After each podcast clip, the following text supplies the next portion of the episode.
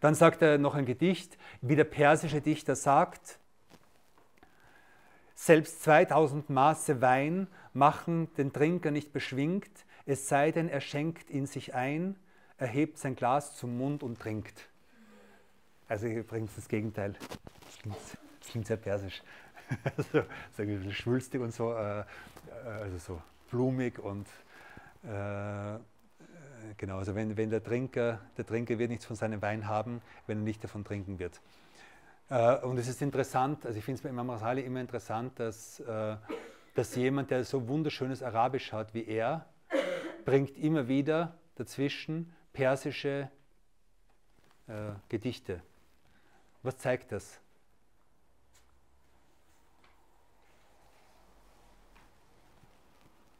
Also Imam Rasali übersetzt es nicht auf Arabisch, sondern er schreibt es ins Persische. Er schreibt im Persischen. Warum? Was zeigt das?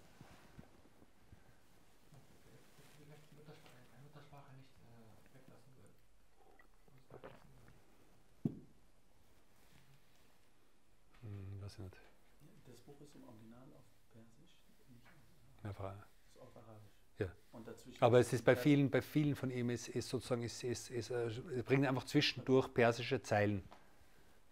Das zeigt, dass man, dass man, egal wie schön Arabisch ist und wie toll Arabisch ist und so weiter, und das ist äh, die äh, wunderbare, wunderbare Sprache für jeden, der sie, der, sie, der sie beherrscht, dass trotzdem, dass gewisse Dinge auf Persisch offensichtlich besser auszudrücken sind als auf Arabisch. Und das ist etwas, was wir anerkennen müssen.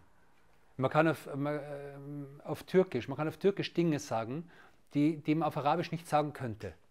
Jede Sprache hat ihre Schönheit und jede Sprache hat ihr Potenzial und wir sollen nicht so, wir sollen trotz unserer Liebe zum Arabischen nicht zu Fanatikern für bestimmte Sprache werden, sondern jede Sprache hat ihre Schönheit und selbst jemand, der so virtuos mit der arabischen Sprache umgehen kann, wie Imam Rasali, verwendet halt manchmal persische Verse, weil es einfach halt dieser Satz auf Persisch schöner ist und vielleicht manche Sätze auf Türkisch schöner sind. Selbst wenn du 100 Jahre lang studieren würdest und Wissen anhäufst und 1000 Bücher zusammenstellst, wirst du nicht bereit sein, die Gnade von Allah subhanahu wa ta'ala zu empfangen, es sei denn, du handelst jenem Wissen entsprechend, jenem Wissen entsprechend.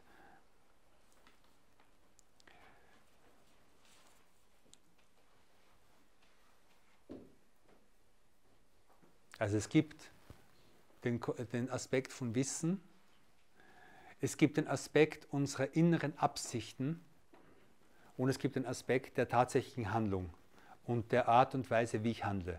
Und all das ist wichtig und ich kann auf nichts von dem verzichten. Und äh, genau. Und im, Allah, Allah sagt im Koran, und dass dem Menschen nichts anderes zuteil wird als das, worum er sich bemüht.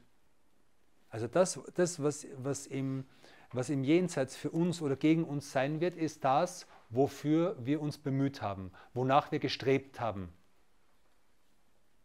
Unser Sa'i, das ist auf Arabisch, unser Sa'i ist das, was im Jenseits zählen wird. Ja? Und wir können uns bemühen um, um das Wohlgefallen Allah, subhanahu wa Wir können uns genauso bemühen um Sünden. Und es ist sehr interessant, dass Sünden sind auch mit sehr vielen Bemühungen verbunden. Also so leicht ist es gar nicht, Sünden zu bekommen. Also auch da stecken Bemühungen dahinter. In manchen Fällen Überredungskünste und dieses und Geld und, und also und, und das, das wofür wir, wofür, was im, im, im Jenseits für uns und gegen uns spricht, ist das, wofür wir uns bemüht haben. Dann im anderen heißt es, möge denn derjenige, der auf die Begegnung mit seinem Herrn hofft, gute Werke tun.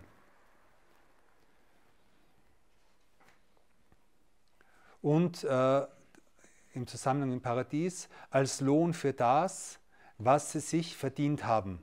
Das Paradies ist im Prinzip ein Lohn für das, was der Mensch verdient hat und was er, was er gemacht hat, obwohl gleichzeitig es nicht unsere Handlungen sind, die uns ins Paradies bringen, sondern die Handlungen verbunden mit guten Absichten und die Barmherzigkeit von Allah subhanahu wa ta'ala. Denen, die glauben und rechtschaffen handeln, werden die Gärten des Paradieses als Wohnstätte zuteil. Darin werden sie ewig bleiben, ohne den Wunsch zu verspüren, sie je zu verlassen. Der die Stelle, die hier wichtig ist, ist, diejenigen, die glauben und rechtschaffen handeln. Und nach ihnen folgt eine andere Generation. Sie vernachlässigen das Gebet und gehen ihren Begierden nach. Und so werden sie den Versuchungen zum Opfer fallen. Das soll Schützen davor. Außer denen, die umkehrten und glaubten und rechtschaffen handelten. Denn, sie werden das, denn die werden ins Paradies eingehen und es wird ihnen kein Unrecht widerfahren.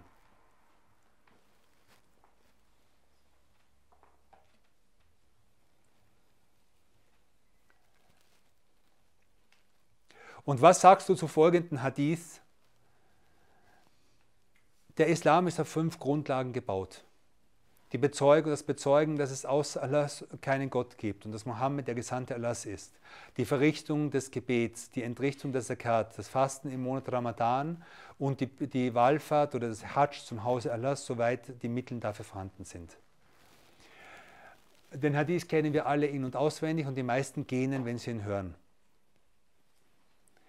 Aber es ist total, es ist wichtig, dass dieser Hadith hier steht und dieser Hadith gibt uns eine ganz, ganz wichtige Grundlage, um, das, um zu beginnen, das zu verwirklichen, was Imam al-Ghazali hier fordert. Wie? Nämlich der Islam ist auf diesen fünf Grundlagen gebaut. Wir können uns jeden Tag aufs Neue bemühen, unsere guten Werke auf dieser Grundlage aufzubauen. Okay, wir haben als Muslime, wir haben bezeugt, dass es nur einen Gott gibt und wir haben bezeugt, dass Mohammed sein Prophet ist.